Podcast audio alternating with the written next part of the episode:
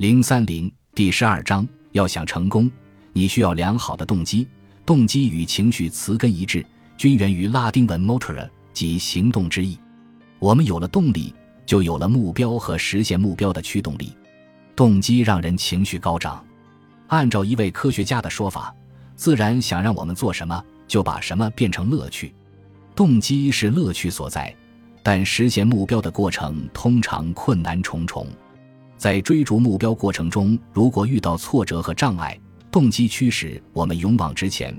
这时，汇合于左前额皮层一个区域的神经回路就被激发，提醒我们目标实现之后的愉悦心情。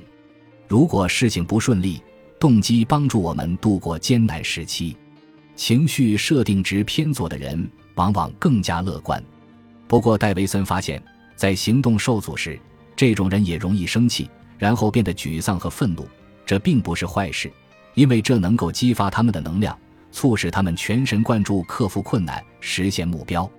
戴维森提出，与此相反的是，右前额区激发后起到行为抑制器的作用，在事情不顺利时使人容易放弃。这种人还是风险厌恶者，但他们不会灵活规避风险，而是过度警觉。他们积极性很低，通常更加焦虑和恐惧。并且对威胁异常警惕。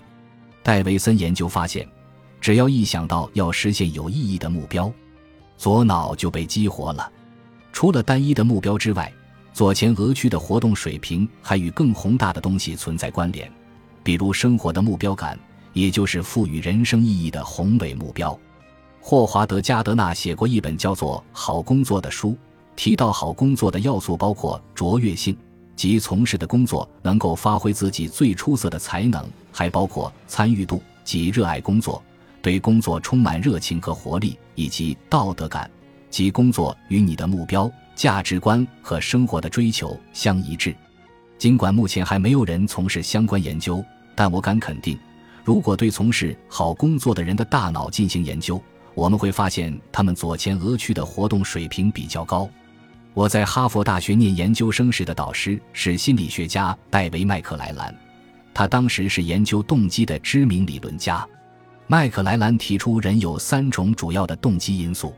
我认为每种动机激发左前额皮层的路径是不一样的，而且大脑的奖赏中枢会增强人的驱动力和韧性，并使人感到愉悦。第一种动机是权力需要，即对他人施加影响的欲望。麦克莱兰对两种权利进行了区分：一种是以自我为中心的自私型权利，不在乎对他人影响的好坏，比如纳粹分子表现出来的权利欲；另一种是社会福利型权利，这种人因为从正面影响他人、增加社会整体福利而感到愉悦。第二种动机是亲和需要，即与他人相处获得愉悦感的需要，比如。亲和动机很强的人，仅仅和自己喜欢的人一起做事所产生的愉悦，就能激励他们。大家一起为共同目标努力，所有成员实现目标时的良好感受，能使亲和动机的人获得力量。容易合群的人，可能是受到了亲和动机的影响。第三种动机是成就需要，即实现有意义的目标。成就需要很强的人喜欢计分。喜欢获得别人对自己工作成果的评价，比如冲击季度目标，或者在慈善活动中募集几百万美元。成就动机强的人总是精益求精，是永远不会倦怠的学习者。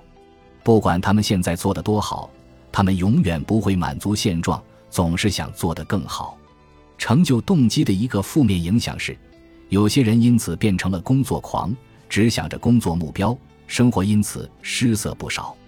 这一点在只会死读书的书呆子身上特别明显，他们为了高分牺牲了人生其他乐趣。那些成功的公司高管也是如此，他们每天工作十八个小时，每周工作七天。总之，追求完美主义的人都存在这种问题。健康的成就动机在于志存高远，但不好高骛远。标准定得过高，就不会满意自己的成就。整天因为各种瑕疵闷闷不乐，这说明成就动机超出了应有范围。完美主义者对于自己的表现，只看到原本可以做得更好的地方，而看不到已经做得很好的地方。与其他人相比，他们的表现已经达到超水准的百分之一百一十了，但他们还想达到百分之一百一十二或者百分之一百一十五。这种过分追求完美的风气，往往受到当今学校和公司的极大鼓励，但对于学生和工作者来说，生活质量必然因此下降。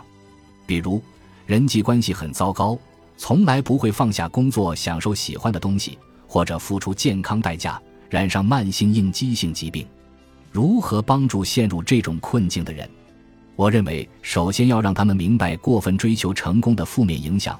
其次，指出他们无需总是做到百分之一百一十，有时候做到百分之八十或百分之九十已经算不错了。他们还需要享受生活。麦克莱兰发现，可以用一个简单的头环游戏测试人们的成就动机水平。游戏首先要选定投掷的距离，即人与庄子的距离有三英尺、六英尺、九英尺或十二英尺，然后游戏者把塑料圈抛向并套住庄子，距离越远。分数越高，成就动机很强的人善于估算自己能够投掷并命中的最远距离。他们并非盲目冒险，在别人看来，他们也许正在冒险，但由于研究充分，掌握了数据或者已掌握相关知识，这些都能帮助他们实现目标。麦克莱兰发现，这种特质在极其成功的企业家身上表现得非常明显。几年前，我参加过一个商业论坛。与年轻的技术人员进行研讨，他们每个人都领导着一家刚起步的创业型公司，其中有家公司叫做离奇鱼，专门购买当时刚刚兴起的互联网的互动广告空间。当时大家都因离奇鱼的发展感到鼓舞，那时正是互联网泡沫刚刚开始的二十世纪九十年代，这家新兴公司的市值增长非常迅速，尽管离奇鱼的市值很大。但互联网泡沫破灭后，也随之消失殆尽了。从那以后，这家公司被转卖了好几次。不过，我对商业论坛上另外一位年轻的科技创业者更感兴趣。当时他的新公司发展势头没有离奇鱼那么强劲。我和他交谈发现，他属于麦克莱兰所描述的高成就动机企业家的典型。他似乎很喜欢持续学习，不断改进。而且读大学时已经掌握了很深奥的超高阶算法数学，极少人能明白这门课程。但他在互联网发展中具有强大的应用前景。他公司的核心技术是一种应用软件，当时还未通过测试，而且搭建方法几乎不为人知。别人都认为风险很大，但他对成功很有信心，事前准备得很充分。尽管当时他公司的名气很小。而我正好记住，是因为公司的名字很好玩。这家公司叫做 Google，那位年轻人叫做谢尔盖布林。本集播放完毕，感谢您的收听，喜欢请订阅加关注，主页有更多精彩内容。